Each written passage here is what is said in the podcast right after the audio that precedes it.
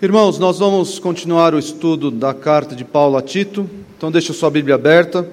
Nós vamos iniciar, inaugurar uma nova perícope, um novo trecho.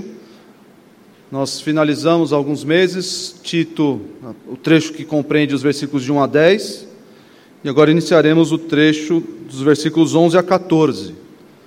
Então deixa sua Bíblia aberta em Tito 2, 11 a 14. Não obstante serem cinco versículos, nós vamos falar apenas do primeiro hoje, que é Tito 11. Mas deixa sua Bíblia aberta aí.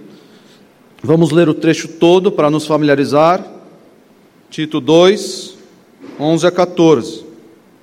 Diz assim a palavra de Deus: Porquanto a graça de Deus se manifestou salvadora a todos os homens, educando-nos para que, renegadas a impiedade e as paixões mundanas, Vivamos no presente século sensata, justa e piedosamente, aguardando a bendita esperança e a manifestação da glória do nosso grande Deus e Salvador, Cristo Jesus, o qual a si mesmo se deu por nós, a fim de remir-nos de toda iniquidade e purificar para si mesmo um povo exclusivamente seu, zeloso de boas obras. Ah, você deve notar aí que existe uma conjunção no seu texto, existe uma continuação uh, entre o, que, o assunto que acabou de ser falado, os versículos de 1 a 10. Ele deu várias instruções a várias classes uh, sociais dentro da igreja. Então, a, a, nossa mensagem central anterior era que o ensino pastoral deve considerar essa diversidade social na igreja. Se você olhar aí os versículos anteriores, você vai ver uh, conselhos aos jovens, conselhos aos empregados ou servos, conselhos aos homens moços, aos homens velhos, às senhoras idosas. Você vai ver aí uma vasta gama de classes sociais ou de, de, de pessoas dentro da igreja. Alguma delas você se encaixa, uma ou até duas você se encaixa ah, dentro dessas categorias sociais dentro da igreja. E o pastor deveria ensinar, deveria a, a, a focalizar o seu ensino a essas pessoas. E aqui a, a, a partícula, a conjunção que, que faz essa conexão entre o que foi dito e o que, está, o que será dito agora, aqui na minha tradução está traduzido como porquanto. Você pode ter alguma outra tradução, mas é a conjunção gar no grego. Essa conjunção ela pode assumir várias ah, traduções, mas ela tem esse efeito de, de unir o que foi dito ao que será dito a partir daquele momento. Então, essa conjunção vai dizer o seguinte: ó, o que eu disse anteriormente tem total conexão com o que eu vou dizer agora.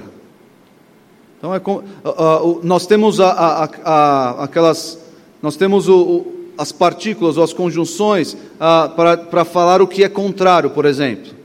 Eu, eu tenho esse terno azul, mas eu não gosto dele. Eu ganhei esse terno azul, porém não utilizo muito. É, existe conexão, mas é uma conexão diferente. Uma conexão diferente, algo que está contradizendo. Essa partícula aqui quer dizer, ó, o que eu disse agora e o que eu vou dizer, ambos têm uma conexão vital. Uma conexão vital. E o que Paulo está dizendo, os irmãos já devem ter notado, que esse trecho que nós vamos começar a estudar hoje é um trecho puramente teológico. É um trecho puramente teológico. Se nos, no, nos versículos anteriores, de 1 a 10, nós falamos de diversas questões práticas, está, está aí diante dos irmãos. É só olhar, você vê Paulo dizendo: ensina os homens a serem sensatos, ensina as mulheres a serem donas de si mesmas. Ensina, então, várias questões práticas. E aí Paulo vem e diz: gar, e um trecho puramente teológico, ou profundamente, essencialmente teológico. Por que isso é importante na Bíblia, irmãos? Os irmãos já devem estar carecas de saber, alguns mais, outros menos. Né? O pastor Thomas já está careca de saber.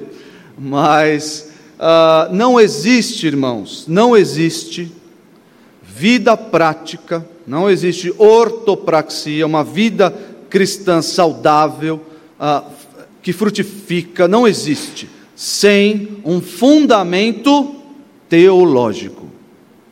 Se você obedece os mandamentos, se você tem uma vida moral elevada, se você faz tudo certinho, se você é honesto nos seus negócios, mas não tem a teologia como fundamento das suas ações, você só é um legalista ou um moralista, na melhor das hipóteses. O crente verdadeiro conhece o Senhor, isso é teologia, conhecer a Deus é conhecer a sua revelação. O crente verdadeiro conhece o Senhor, conhece a teologia e a partir dela desenvolve uma vida prática. Porque se eu tiro, ah, eu vou fazer isso porque eu acho que Deus gosta. Eu vou viver de tal forma porque eu acho que Deus gosta. Dois homens no, no, Antigo Testamento prestaram fogo, prestaram adoração a Deus através de um fogo estranho, eles achavam que Deus ia se agradar disso. Mas, como o texto diz, era fogo estranho. Então, nós não podemos achar que, ah, vamos viver aí a vida cristã da forma que nós acharmos, de acordo com a nossa opinião.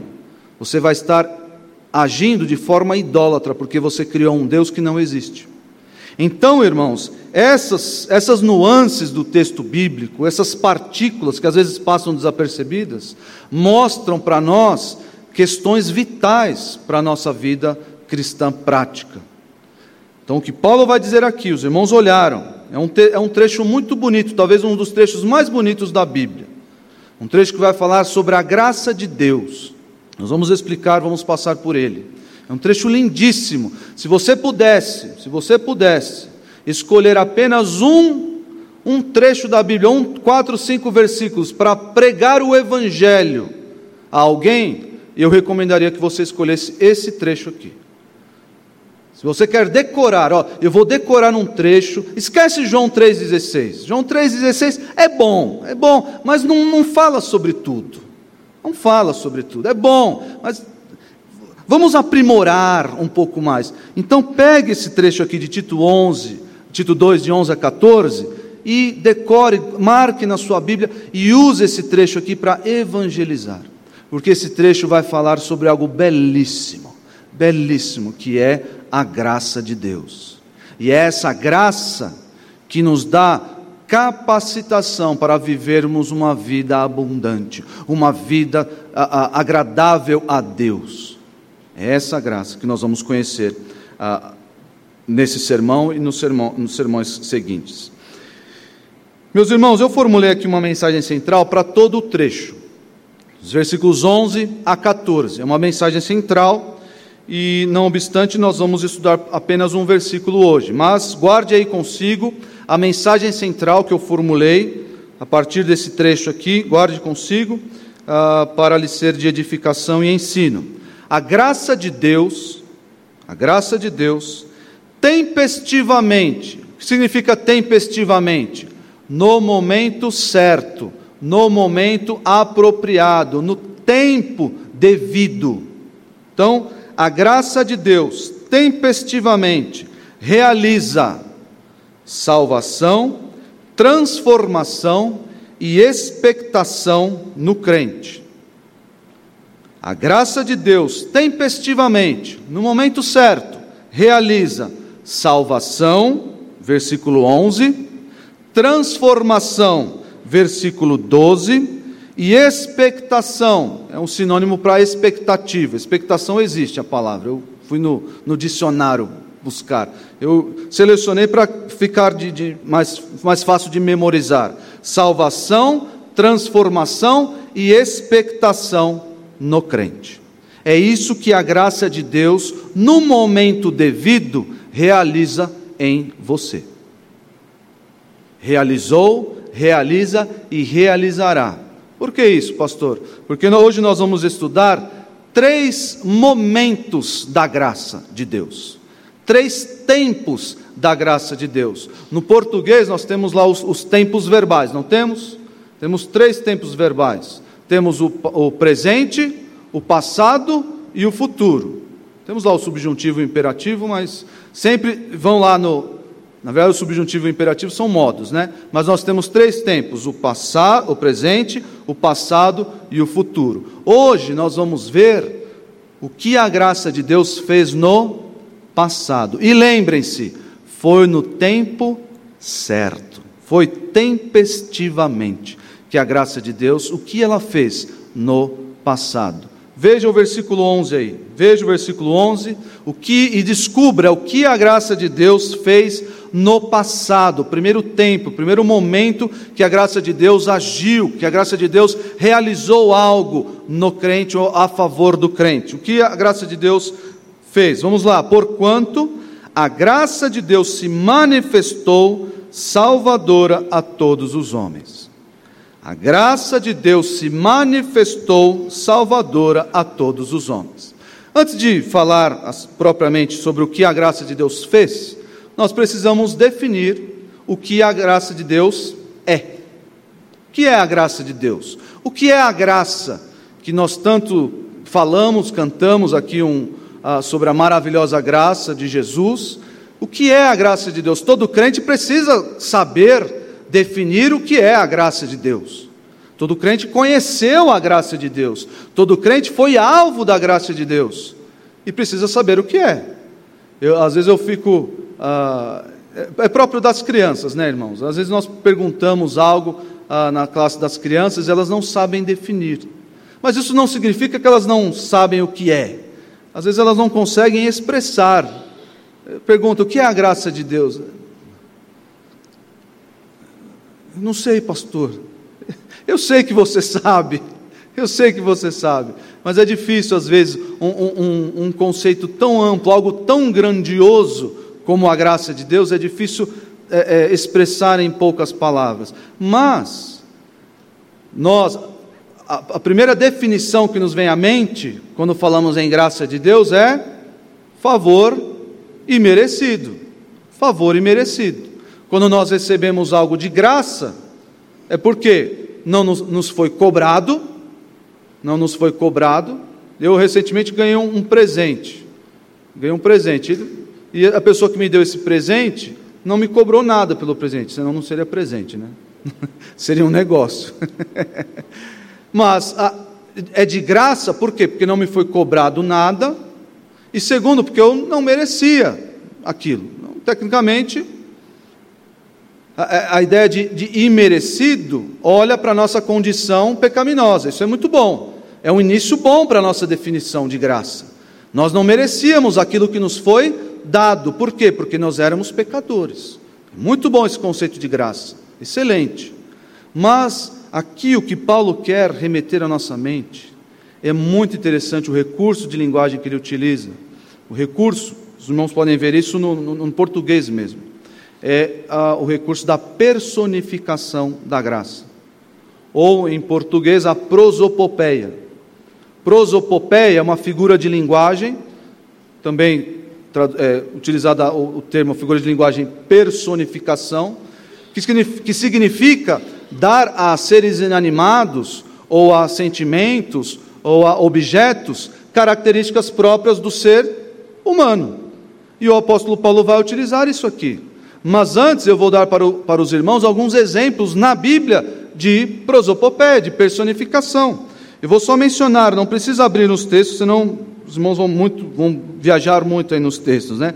Mas no Salmo 51, versículo 8, ele diz assim: ó, Faze-me ouvir júbilo e alegria, para que exultem os ossos que esmagaste. Osso exulta. Osso, osso vem aqui na frente, só quem está pele e osso, né? Você está meio magrinho, né, Potter? Osso não exulta, mas isso aqui é o que? É uma personificação. Está dizendo que ele, quem é o detentor dos ossos? Eu sou os meus ossos. Os ossos que o Senhor esmagou, que esses ossos exultem. Olha só, Provérbios, isso acontece demais em Provérbios. A personificação de quem? Da sabedoria. Da sabedoria personificada no livro de Provérbios, Provérbios 1, 20. Grita na rua a sabedoria. A sabedoria está lá na rua gritando? Eu nunca conheci nenhuma senhora chamada sabedoria. Eu conheci algumas esperanças, Conceição, mas sabedoria nunca conheci. Personificação é uma, uma figura de linguagem. Isaías 24, 23, olha só que interessante. A lua se envergonhará. Quer dizer que a lua vai ficar vermelhinha, vai ficar corada de vergonha? Não. O sol, seguindo o texto, e o sol se confundirá. O sol não vai saber se é para nascer, não, agora não é para nascer, agora é para se pôr. Não, não. é o, a personificação que é essa figura de linguagem. Tem isso também no, no Novo Testamento, Romanos 5, 14 e o 21. Em Romanos 5, 14 diz assim: A morte reinou desde Adão até Moisés. Morte reina? O que ele quer dizer? Que a morte atingiu a todos. É figura de linguagem para dizer: a morte atingiu a todos. Olha só, versículo 21. Reinasse a graça pela justiça. Ué, a graça não reina também, mediante Jesus Cristo, nosso Senhor. Então, isso são recursos, uma figura de linguagem que o autor usa para, uh, para fins específicos. E no texto de Gálatas, no texto de Tito, perdão, no texto, no texto de Tito, se os irmãos notarem, vocês vão ver a graça personificada nos versículos 11, 12. A graça personificada. Porquanto a graça de Deus se manifestou salvadora. A graça de Deus é salvadora. Ah, tem tá metade, meio a meio aqui. A graça de Deus é salvadora. Quem nos salvou foi a graça de Deus. Tem alguns falando assim, outros falando não. É, não sei, pastor. Quem não sabe de nada? Quem não assumiu posição ainda? Nos, é muito, é muito lindo ver o que acontece aqui, porque ele, ele traz o assunto personificando a graça de Deus para nos, no, nos, nas linhas seguintes, nas linhas seguintes, dar forma, como, como se fosse, se a graça de Deus fosse um mero contorno, para nos versículos seguintes, nos, nas linhas seguintes, ele terminar o seu quadro, mostrando que a graça de Deus é sim uma pessoa. A graça de Deus é uma figura de linguagem, a personificação, mas a graça de Deus é sim uma pessoa. Quem é a graça de Deus? O Senhor Jesus. O Senhor Jesus é a graça de Deus. Nós não podemos pensar na graça salvadora sem pensarmos em Jesus. Não tem como desassociar. E eu, Paulo quer, dizer, quer deixar claro isso a Tito e aos seus leitores, exatamente isso. A graça de Deus se manifestou salvadora. E o que essa graça de Deus é, portanto? Além do favor imerecido que nos vem à mente rapidamente. A graça de Deus é o próprio Senhor Jesus. Esta é a graça de Deus. É claro, meus irmãos, que alguns textos vão falar sobre a graça de Deus como aquele favor que Deus a, a dá, que Deus a, despende às pessoas em geral. Eu fiz isso pela graça de Deus. Deus me concedeu tal bênção pela graça de Deus. E aquele texto, aquele texto não está falando necessariamente de Jesus, está falando apenas da, da, da, do modo liberal que Deus concede as suas bênçãos. Deus não segura, não retém a sua mão, como um pai sovina, mas Deus é generoso e Deus nos agracia, claro que Ele faz isso. Os apóstolos, o apóstolo Paulo, é, é, é, nas suas saudações, sempre remetia que a graça seja sobre os irmãos. O meu apostolado eu recebi pela graça de Deus. Mas aqui nós temos a graça personificada. E a graça personificada é Jesus Cristo de Nazaré.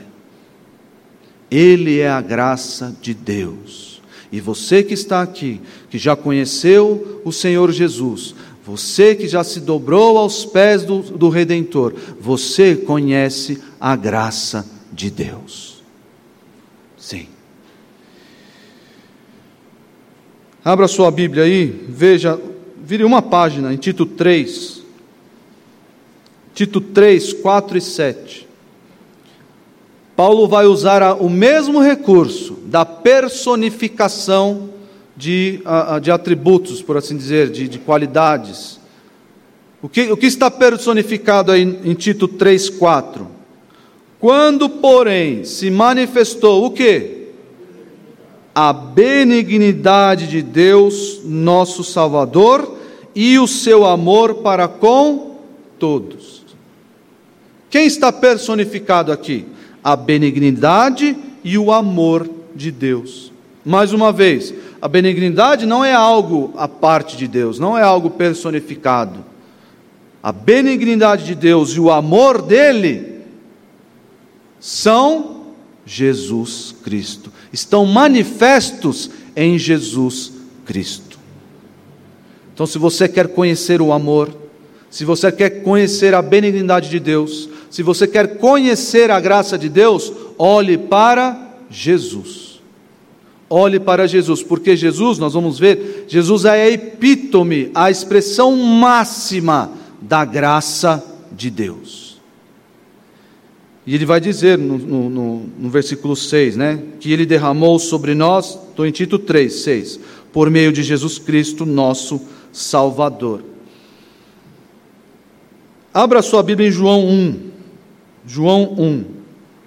Nós estamos vendo aqui que o Senhor Jesus é a graça de Deus, é a demonstração máxima, é a personificação da graça de Deus. João 1,14.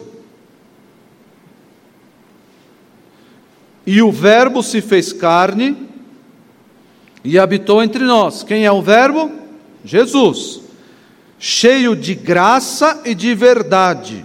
E vimos a sua glória, glória como do unigênito do Pai. Versículo 16. Porque todos nós temos recebido da sua plenitude e graça sobre graça. O que é essa expressãozinha aqui, graça sobre graça? É que não dá para colocar graça no aumentativo. O que é uma graça no aumentativo? Não, não existe nem em português, né? Uma graçona. Não dá certo. Um gra... não, não dá certo. Então ele, ele colocou graça aqui, ele exponenciou graça ao infinito, ao infinito. Temos recebido da sua plenitude e graça sobre graça, porque a lei foi dada por intermédio de Moisés a graça e a verdade vieram por meio de Jesus Cristo. O Senhor Jesus é a expressão máxima da graça de Deus. Nós não poderemos jamais conhecer a graça de Deus se não for por Jesus. Existe ah, no meio teológico, entre os teólogos, no meio acadêmico, a expressão a graça comum.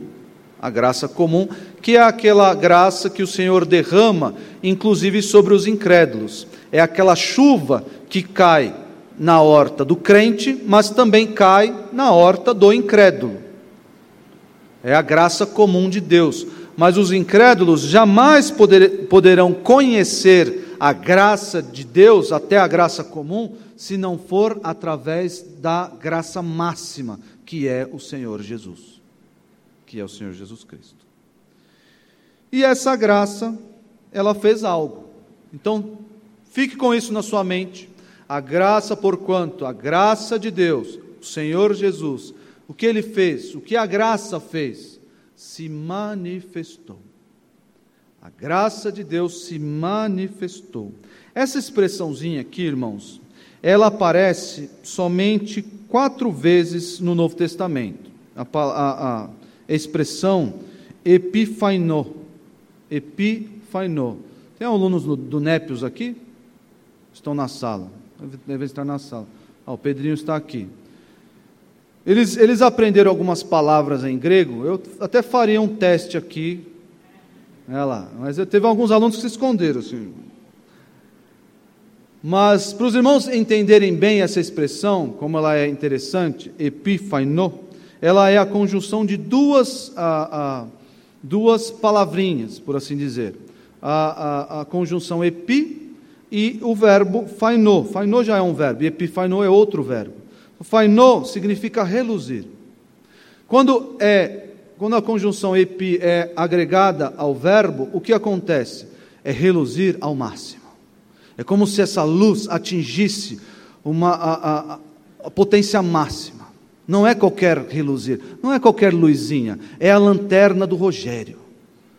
Os jovens conhecem aqui a lanterna do Rogério.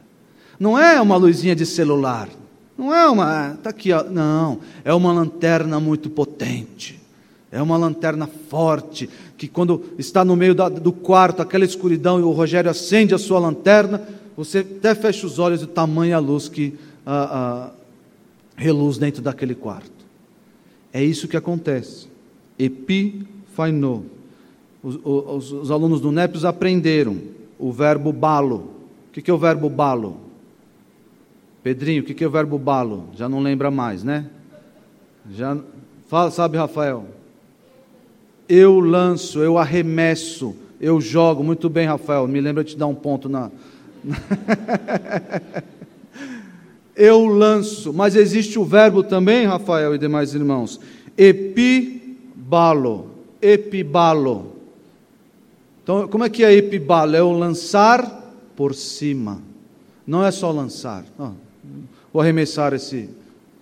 Não, eu jogo como se jogasse muito longe, eu jogo por cima, epibalo. Ah, alunos do Népios, eu não sei se essa palavra eu ensinei para vocês, gnosco. Gnosco, sabe, Pedrinho? Não? Está vindo aí? Está chegando? Rafael? Gnosco. Helena?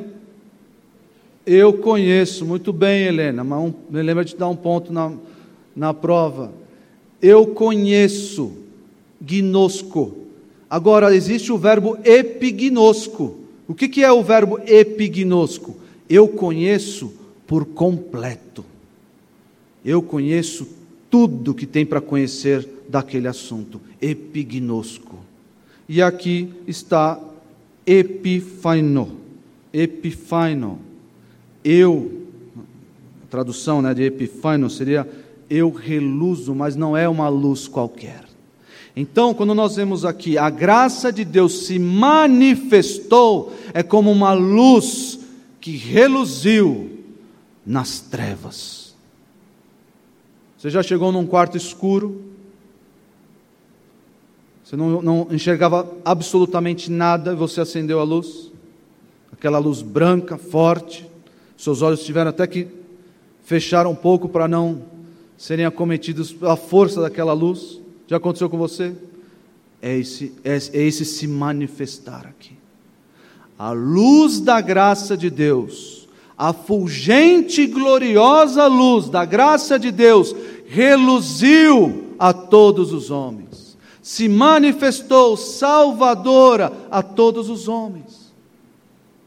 É a força da graça, do favor de Deus, com toda a sua luz, com todo o seu poder, reluziu num mundo de trevas, densas trevas, a graça de Deus reluziu ali, naquela manjedoura, naquela simples manjedoura, a luz fulgente de Deus reluziu sobre o mundo em trevas. Olha onde está escrito isso, Isaías 9, 2. Isaías 9, 2. Abra sua Bíblia, Isaías 9, 2.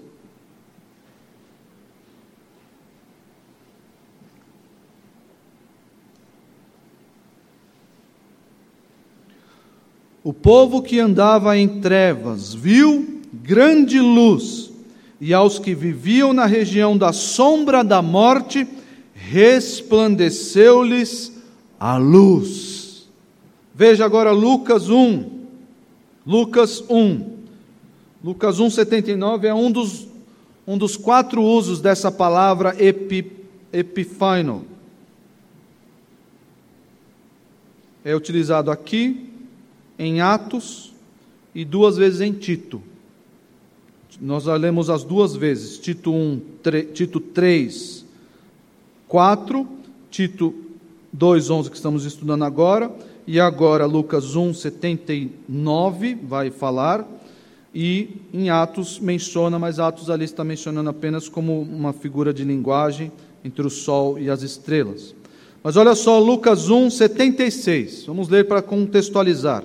Tu, menino, serás chamado profeta do Altíssimo, porque precederás o Senhor, preparando-lhe os caminhos, para dar ao seu povo conhecimento da salvação, no redimi-lo dos seus pecados graças à entranhável misericórdia de nosso Deus, pela qual nos visitará o sol nascente das alturas, para alumiar, é a mesma palavra, para alumiar os que jazem nas trevas e na sombra da morte, e dirigir os nossos pés pelo, pelo caminho da paz. Essa é a graça de Deus. A graça de Deus se manifestou, a graça de Deus reluziu no mundo de trevas.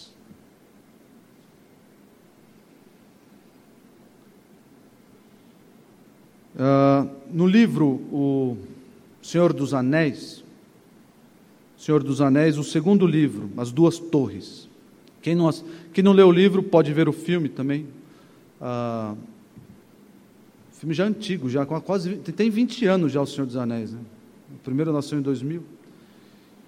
Mas nesse, nesse livro, ou nesse filme, uma certa hora, um dos protagonistas ali, o Aragorn, uh, o, na verdade o Gandalf chega para o Aragorn e, e diz, ó, no dia tal, na hora tal, ao nascer do sol, olhe para o leste. E diz essa, essa frase meio despretensiosamente, quase como uma profecia. O Aragorn meio sem entender, tudo bem, ok, prosseguiu sua jornada uh, rumo a, a, Helm's Deep e seguiu lá para uma batalha que ele ia travar uh, no final do livro contra os, o poder dos orcs. Os orcs é o poder, representam o poder do mal. E aquela uh, batalha se iniciou à noite, tensa noite. Os orcs chegaram para invadir a cidade conseguiram, ali era uma, uma cidade praticamente impenetrável, mas eles conseguiram ah, explodir uma bomba ali e ah, entrar através dessa, dessa fissura na, na, na muralha. E a, a batalha era quase perdida pelos homens, pela força dos homens e dos elfos. A batalha estava quase perdida, a esperança estava quase indo embora. E densa noite caía sobre eles e os orcos avançando cada vez mais, cada vez mais e os orcos prestes a entrarem no hall do, do rei de Rohan, prestes a entrar ali para tomar conta da cidade e matar todos que estavam ali, Aragorn lembra das palavras do seu amigo Gandalf. Ao dia tal, no nascer do sol, olhe para o leste. Meus irmãos, é uma cena linda, uma das cenas mais emocionantes da, do, Senhor dos Anéis a, a batalha quase perdida, a esperança quase. Aragorn olha para o leste. E quem está lá em cima da, da, da colina, em cima do seu cavalo branco, Gandalf. E Gandalf traz consigo um exército, um exército de cavalos e cavaleiros. E eles avançam e vencem a batalha contra os orcs. Porque no momento certo, no momento certo, ao nascer do sol, ele, ele diz, no, na primeira luz, ele não diz ao nascer do sol, ele diz na primeira luz, no primeiro raio de sol, olhe para o leste. E ele olhou, e no primeiro raio de sol veio a salvação. Meus irmãos, essa é a nossa história. Nós andávamos em trevas, em densas trevas. Nós andávamos sem esperança. Nós andávamos à mercê das circunstâncias. Nós não sabíamos como viver. Nós não sabíamos o que fazer. Diante de nós estava a lei nos acusando. Diante de nós estava a lei dizendo: você nunca vai se salvar porque só consegue salvação aquele que guarda a lei. Você jamais irá se salvar. Mas no momento certo, no momento devido, a graça de Deus raiou sobre a nossa vida, raiou sobre nós com aquela luz fulgente e nos salvou. Essa é a graça do Senhor Jesus. A luz raiou naquele madeiro, e o, a força fulgente da luz salvadora de Deus raiou no nosso coração em densas trevas. Essa é a nossa história. A graça de Deus se manifestou salvadora a nós. Abra sua Bíblia em 2 Timóteo 1. 2 Timóteo 1, versículos 8 a 10.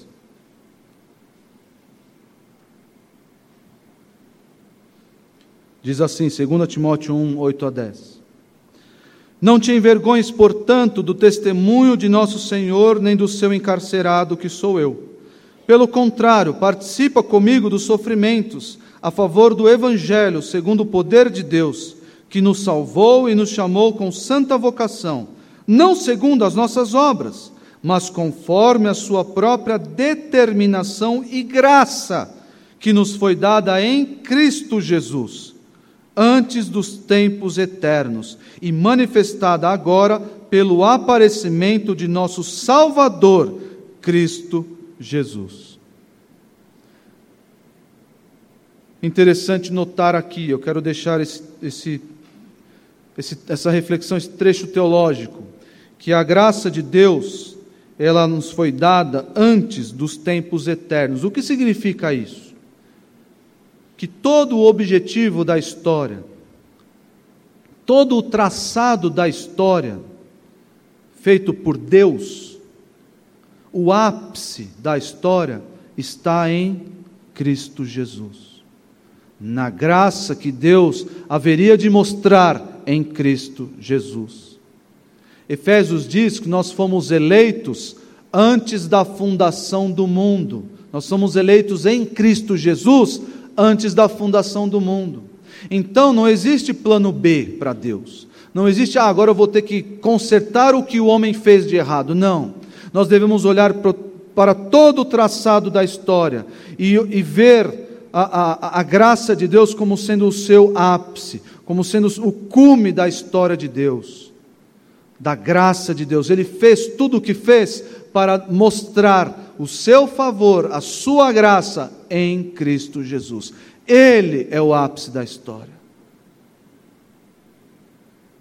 E graças a Deus, nós conhecemos o ápice da história, a cruz de Jesus, a sua ressurreição, e vamos compartilhar, vamos desfrutar das bênçãos a, a, que a graça de Deus nos dá.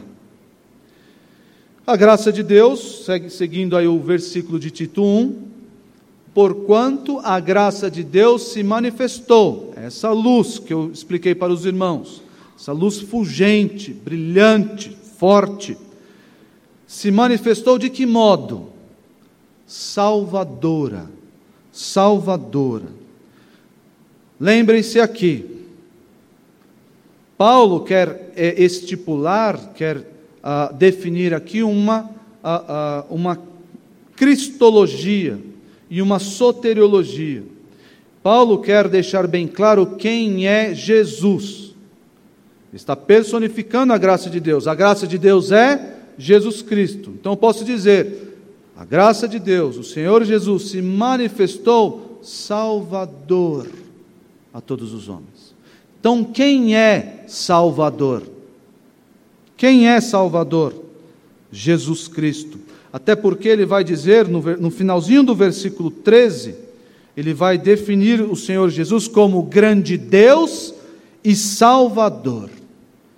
Jesus é grande Deus e Salvador. Por que isso é importante na Bíblia, meus irmãos?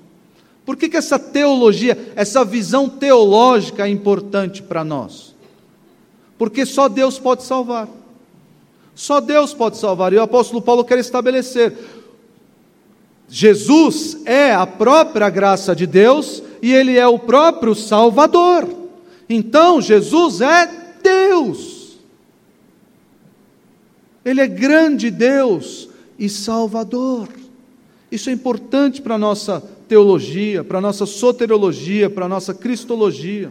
Porque se Deus, se Jesus não é Deus, de nada valeu o seu sacrifício. Se, se, Jesus não é Deus, ele, consequentemente, ele foi pecador e não morreu por ninguém. Por isso é importante que Jesus seja apresentado, e como de fato é, Deus, Salvador. Os testemunhas de Jeová não acreditam na divindade de Deus. E, portanto, portanto, for, fundaram uma seita. Porque se você não crê na divindade do Senhor, não pode crer, por consequência, na salvação que Ele dá. Porque se Ele não é Deus, Ele não salvou você de nada. De nada. O seu sacrifício na cruz não valeu de nada se Ele não é Deus. Atos 20, 28 vai dizer que Deus derramou o seu sangue. Eu perguntei para os jovenzinhos ontem aqui dos, dos Darachinhos. Perguntei, Deus, Deus pode derramar sangue? Primeiro eu disse assim, disse assim para eles: Deus é espírito. A Bíblia diz que Deus é espírito. Ok? Eles, ó, oh, ok, claro, está certinho. Tá bom. Agora vai a segunda pergunta: Deus pode derramar sangue? Aí ficou dividido. Eles ficaram divididos. É, pode. Não, não pode, porque se é espírito, não pode. Notem a beleza do plano de Deus. Deus se encarnou para poder derramar sangue. Não há remissão de pecados sem derramamento de sangue. Então Deus disse: Eu vou lá derramar o meu sangue. Essa é a graça de Deus. Quando Ele derramou o seu sangue em nosso favor. Essa é a graça de Deus. E nesse ato de derramar o seu sangue, ele nos salvou. Quem estava pendurado no madeiro? Quem estava? O próprio Deus Salvador, Jesus Cristo. Olha só Lucas 2, que, que lindo, essa passagem é linda. É emocionante essa passagem. Lucas 2, 28. O cântico de Simeão.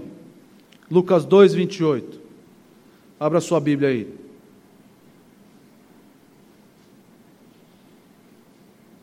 Lucas 2, 28 diz assim: Simeão o tomou nos braços e louvou a Deus, dizendo: Você já imaginou tomar o próprio Deus nos braços?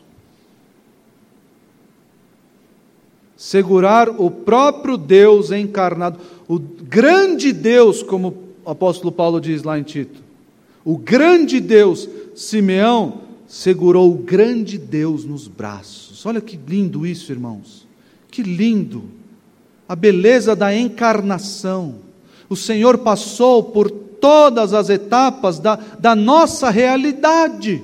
E um Senhor pegou esse grande Deus nos braços e disse o seguinte: Agora, Senhor, podes despedir em paz o teu servo, segundo a tua palavra. O que ele está dizendo? Agora eu posso morrer. Por quê? Porque os meus olhos já viram a tua salvação. Esse menino nos meus braços, este bebezinho, é a minha salvação. Nós não podemos olhar para Jesus, irmãos, e esquecer que Ele é a nossa salvação. Porque é isso que Ele é, é isso que Ele trouxe sobre nós, os crentes, os que creem em Seu nome. Ele trouxe sobre nós salvação. salvação. Veja em Atos 4, Atos 4, 11. Versículo conhecido também, Atos 4, 11. Na verdade, mais conhecido é o 12. Atos 4, 11 diz assim: este Jesus é pedra rejeitada por vós, os construtores, o qual se tornou a pedra angular. E não há salvação em nenhum outro, porque abaixo do céu não existe nenhum outro nome dado entre os homens, pelo qual importa que sejamos salvos. Foi por Jesus que nós somos salvos, salvos, que nós fomos salvos. Isso aconteceu lá no passado, lá na cruz do Calvário. Lá na manjedoura, a salvação reluziu sobre a humanidade. No momento certo, no tempo devido, a salvação chegou até nós. No momento certo, a salvação nasceu de Maria, cresceu, teve o seu ministério, sofreu por nós e foi crucificado no nosso lugar. A graça de Deus salvadora, no tempo devido, lá há dois mil anos atrás, reluziu sobre o mundo em trevas. É importante denotar aqui, irmãos, talvez seja um parênteses aqui na explicação do texto, mas é importante notar, importante é, enfatizar isso. Qual é o escopo da nossa salvação? o que compreende a nossa salvação. Se nós perguntamos, se nós dizemos que fomos salvos, qual é a pergunta que segue? Salvo de quê? Salvo de quê? Você foi salvo? Salvo do quê? Porque se nós não sabemos apontar isso para as pessoas, nós não sabemos evangelizar. Ah, você precisa aceitar Jesus para ser salvo. O incrédulo vai perguntar, mas salvo de quê? A rigor, irmãos, nós somos salvos do pecado e dos seus efeitos. Nós somos salvos do pecado e dos seus efeitos. Quais são os dois efeitos do pecado? A morte, primeiro a culpa e a morte. Nós somos salvos do pecado e dos seus efeitos, a culpa e a morte. Olha só, Mateus 1, 21. Muito claro, muito claro aqui o escopo da salvação. Nós somos salvos de quê, afinal? Nós somos salvos de uma conta bancária no vermelho? Somos? Somos salvos de uma vida é, é, sem alegria? Não, os incrédulos até têm alegria no seu viver. Nós somos salvos das tribulações dessa vida? Não.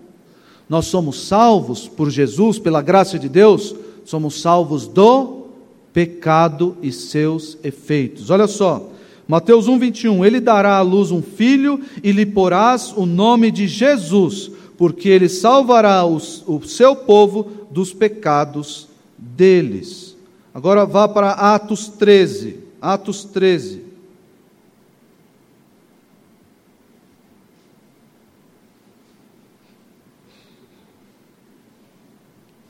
Atos 13, 37. Veja aí. Porém, aquele a quem Deus ressuscitou não viu corrupção, falando de Jesus. Tomai, pois, irmãos, conhecimento de que se vos anuncia remissão de pecados por intermédio deste, deste que ressuscitou e não viu corrupção. Nós temos o que? Por meio da graça salvadora, nós temos a remissão dos pecados. E aqui fica uma aplicação para nós, irmãos. Antes de eu terminar com a, a, a faltando ainda a última expressão do, do versículo 11, mas fica uma aplicação aqui para nós. Quando nós, diante dessas verdades, diante dessa realidade, nós que fomos salvos do pecado, da escravidão do pecado, você que está aqui, você que está me assistindo, você eventualmente vai assistir esse vídeo depois, você que foi salvo pela graça de Deus da escravidão do pecado, quando você se entrega a uma vida de pecado, depois de haver conhecido a graça de Deus e a sua salvação, quando você se entrega a uma vida de pecados, você está voltando ao estado de outrora. Deus salvou você disso. Você está dizendo ao Senhor: Eu não preciso da sua salvação. Por isso, meus irmãos, o pecado é algo muito sério para, para a vida do crente, para a realidade do crente. Porque quando ele, ele volta, ele volta lá para, para o chiqueiro, para o lamaçal do pecado, ele diz, acaba por dizer: Eu não preciso dessa mudança, eu não preciso ser salvo de nada, eu amo o meu pecado, eu amo Gosto desses chiqueiros, desse lamaçal, eu gosto. Não preciso ser salvo de nada. É essa é a mensagem que você transmite. Mas nós fomos libertos da escravidão do pecado. O apóstolo Paulo diz: nós fomos alvos da, da, da graça de Deus, a, a, superabundou a graça de Deus quando a lei dizia: ó, é, não cobiçarás. Aí eu ia lá e cobiçava. Não, não adulterarás. Ia lá e adulterava. Era o poder da lei. O poder da lei no homem era isso. Em vez de refrear os seus impulsos, não. Acontecia que o homem ia lá e se entregava a esses impulsos. E aí veio a graça superabundante e nos livrou de uma vida de pecado. E aí, em Romanos 6, ele vai dizer: então, peraí, se onde abundou o pecado, é o, o personagem que Paulo cria em Romanos, é né? muito interessante esse diálogo. Se por causa do pecado eu estava lá no chiqueiro, no lamaçal do pecado, e aí abundante pecado, veio superabundante graça sobre mim. O que, que eu vou fazer? Qual é a inferência lógica? Eu vou pecar ainda mais, para que venha mais graça de Deus sobre mim. O apóstolo Paulo, de modo nenhum, de jeito nenhum você vai fazer isso. Por quê? Qual é o motivo? Porque nós não continuamos a viver no pecado.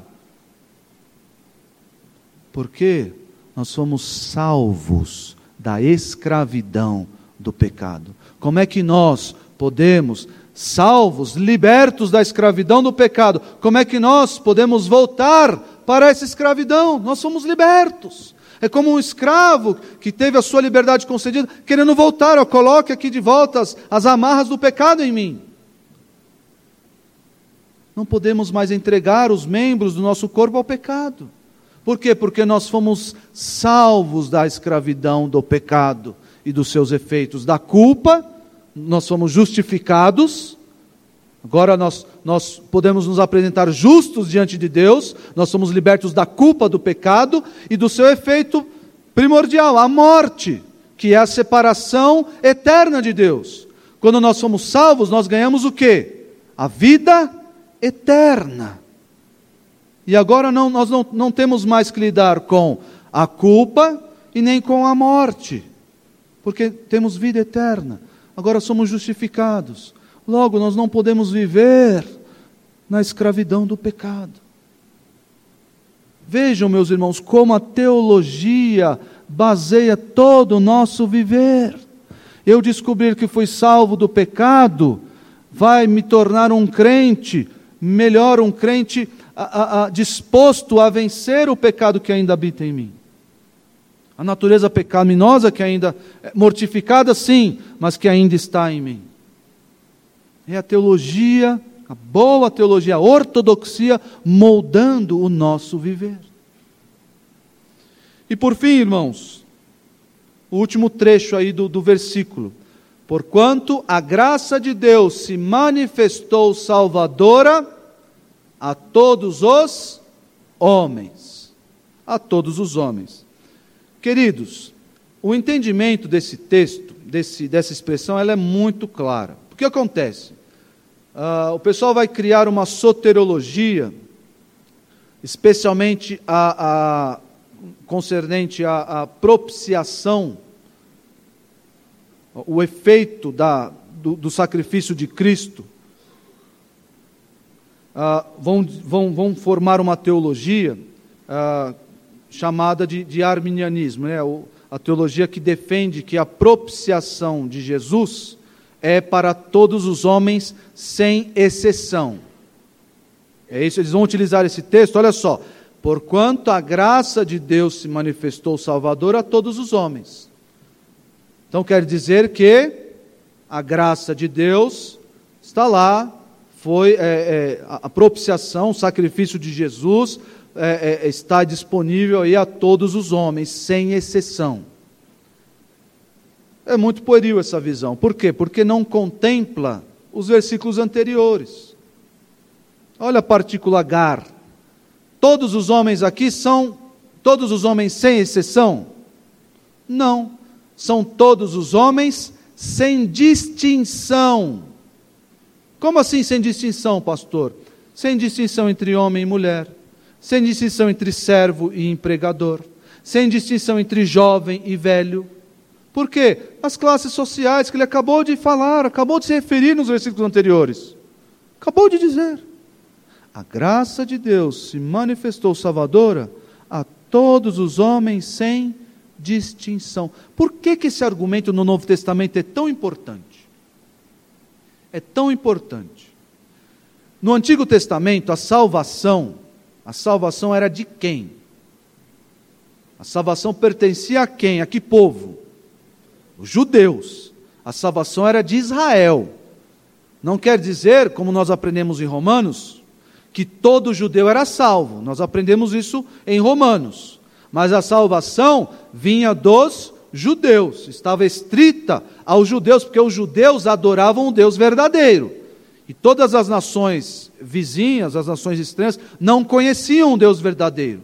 Poderiam conhecer, sim, através de Israel. Mas a salvação estava adstrita, por assim dizer, a Israel. E aqui vem Paulo e diz que a salvação, a graça de Deus, que é Jesus, se manifestou a todos os israelitas. Não. A graça de Deus se manifestou a todos os homens, sem distinção, sem distinção de israelita, gentil, homem, mulher, servo, empregador, sem rei, vassalo, sem distinção. Isso é muito importante, meus irmãos. Por quê? Porque por causa dessa doutrina, por causa dessa expressãozinha, a salvação chegou a nós. Chegou a nós, os brasileiros. Chegou a nós aqui, no, os tupiniquins. Tem algum judeu aqui, puro? Não, só uns mais ou menos. Tem uns samaritanos por aí, né? Nós, os gentios, a salvação chegou até você. Você que é de Aracaju, você que é da Bahia, você que é de Manaus, Amazonas, parece caravana, né? Você que é de Manaus, mas a salvação chegou até nós, por quê? Porque a graça de Deus se manifestou salvadora a todos os homens, e não mais aos judeus, não mais aos israelitas, não mais só ao povo de Israel, mas a todos nós. Não quer dizer todos os homens, sem exceção, mas a todos os homens, sem distinção sem distinção. Isso é muito bom, isso é bom para nós, irmãos. Eu quero mencionar aqui, eu não vou abrir nos textos, eu quero só dar base para os irmãos acerca da, da expiação limitada. O que é expiação? Jesus morreu e o seu sacrifício é a, a, alcança, o seu sacrifício foi feito, a, ele não é um sacrifício geral ou generalista, ele é um sacrifício particular, ele é um sacrifício que olha para pessoas em específico, que é a expiação limitada. Limitada a quem? Aos eleitos. João 10, 11 15, eu vou só mencionar, não precisa abrir se você quiser anotar. João 10, 11 e 15 diz que Jesus é o bom pastor que dá a vida pelas ovelhas. E no versículo 26 ele olha para uh, os fariseus e diz: Vocês não são minhas ovelhas. Então, peraí, se eu, Jesus, eu dou minha vida para as ovelhas e eu não dou a vida pelas minhas não ovelhas. Simples assim. Marcos 10, 45, Jesus diz que veio para dar a sua vida em resgate de todos. É isso? Não, Jesus veio dar a sua vida por resgate de muitos. Mateus 26, 28, o seu sangue foi derramado em favor de muitos e não em favor de todos. Tito 2,14, nós ainda vamos enfrentar esse texto, mas diz que os, a, a, Jesus deu a sua vida, a salvação vem de Jesus, para qual fim? Para purificar um povo exclusivamente seu, os eleitos.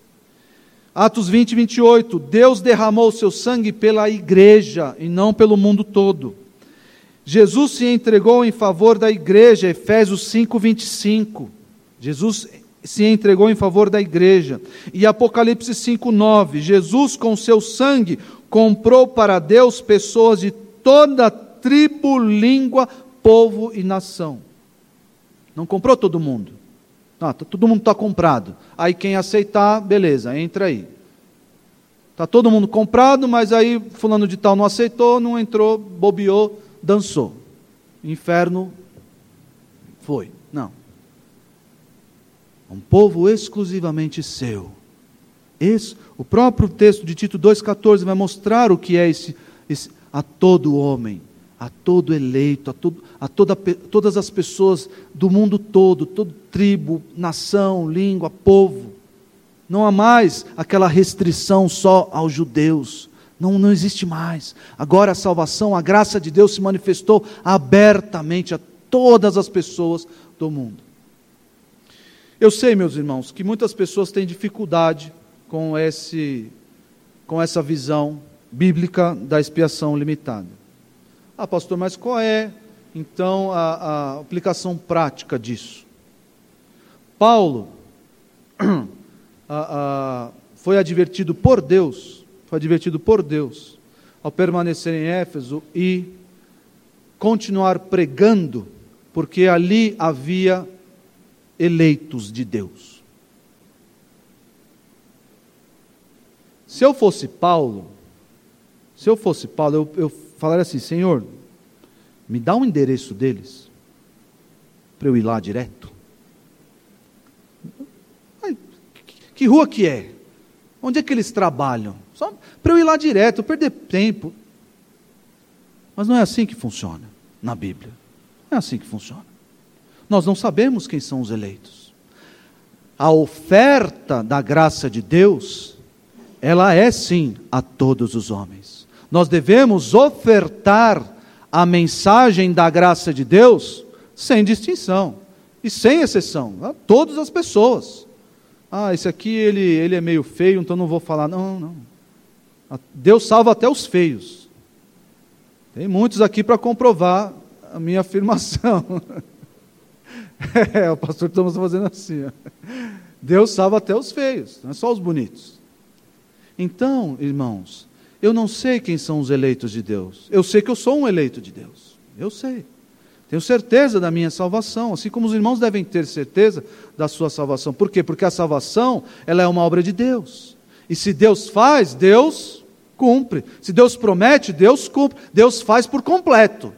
Não é? Deus salvou você, aí na esquina você perdeu a salvação, e aí, aí Deus se viu frustrado. Pô, eu queria salvar ele, cara. Queria salvar o, o mas ele, ele pisou na bola e não deu certo. Meus irmãos, que, que soteriologia é essa? Deus quer salvar, ele vai lá e salva. Não, pode bater o pé, Gimel, viu? Pode bater o pé, Deus vai te salvar. Claro, docemente. A voz doce do Senhor convenceu o Gimel da graça de Deus. E ele teve fé em Cristo Jesus. Mas agora o que nós fazemos? Ide por todo mundo e pregai o Evangelho a toda criatura. Eu vou pregar. A todas as pessoas. Todas. E Deus vai salvar os eleitos. Quem Ele quiser. Não me importa saber. O que me importa saber é que no mundo há eleitos e que eu devo pregar para eles, porque a salvação vem pelo ouvir, o ouvir da palavra de Deus e o ouvir dessa graça aqui. Mas você que está aqui, ou você que está me ouvindo, hoje, amanhã, outros dias, eu quero deixar um alerta para você.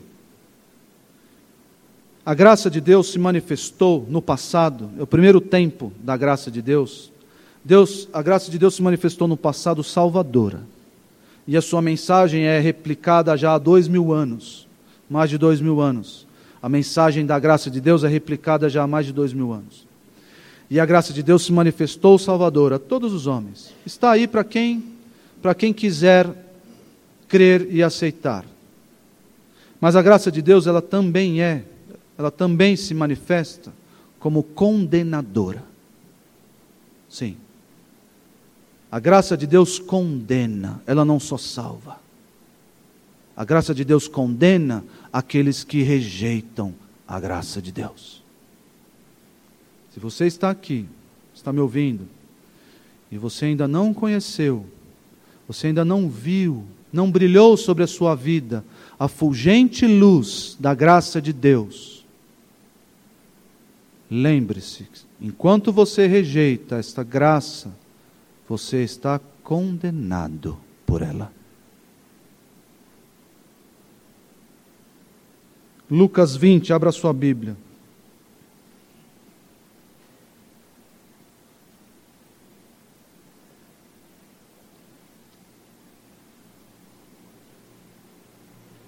Lucas 20, 13.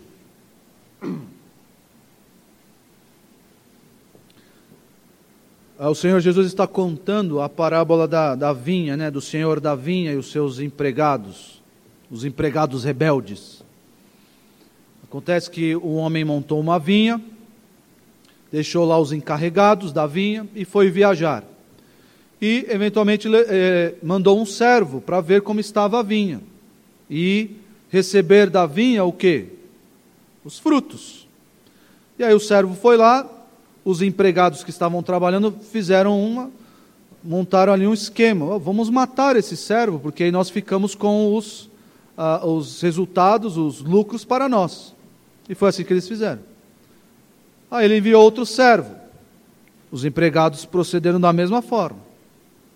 Aí o senhor, dono da vinha, pensou e disse: Eu Bom, se eu enviar o meu próprio filho, não é possível que esse pessoal vá cometer tamanho despautério.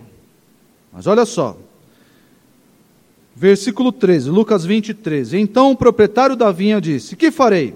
Mandarei meu filho amado. Quem sabe o respeitarão. Mas quando os lavradores o viram, combinaram uns com os outros, dizendo: Esse é o herdeiro, vamos matá-lo, e a herança será nossa. Assim, lançaram-no fora da vinha e o mataram. O que lhes fará então o dono da vinha? Virá, matará aqueles lavradores e dará a vinha a outros. Quando o povo ouviu isso, disse: Que isso nunca aconteça. Deus nos livre. Versículo 17: Jesus olhou fixamente para eles e perguntou: Então qual é o significado do que está escrito: A pedra que os construtores rejeitaram tornou-se a pedra angular. Todo o que cair sobre esta pedra será despedaçado, e aquele sobre quem ela cair será reduzido a pó. Se você que está aqui rejeita a pedra angular que é Jesus, um dia o dono da vinha vai vir matar você. E não digo matar nesta vida. Pode ser que a sua vida seja ceifada. Mas eu digo que você morrerá para sempre. Para sempre. Se você rejeita a graça de Deus. Porque a graça de Deus é salvadora, é, mas ela também é condenadora. Você já viu, já pôde contemplar a resplandecente luz da graça de Deus, ela já reluziu, fulgente e gloriosa, no seu coração. Vamos orar. Senhor Deus, muito obrigado pela luz de Jesus, pela graça manifesta nele. Obrigado, Senhor, pela cruz por todos os benefícios inerentes a ela. Obrigado a Deus, porque conhecemos e cremos nesta cruz, nesta graça. Ó Senhor, impeça-nos de, de, desprezar essa realidade, servindo, a, eh, servindo eh, colocando o nosso corpo à disposição de pecados. Ó Deus, impeça que isso aconteça, porque a tua graça é grandiosa. A tua graça é imensa, nos tirou do lamaçal do pecado, da escravidão, tirou de nós a culpa que, que, que estava imposta sobre nós por causa do nosso pecado e nos deu vida eterna contigo. Obrigado por isso, ó Deus. Nos ajude no nosso dia a dia a lembrar da graça do Senhor. e assim vivermos em retidão, vivermos em gratidão. Ó oh Deus, muito obrigado por essa verdade em nossa vida. Abençoa aqueles que não conheceram a tua graça. Alcança-os, porque essa luz ela é fulgente. Ela resplandece nas mais densas trevas. Nós te glorificamos e te louvamos em nome da graça do Senhor. Amém.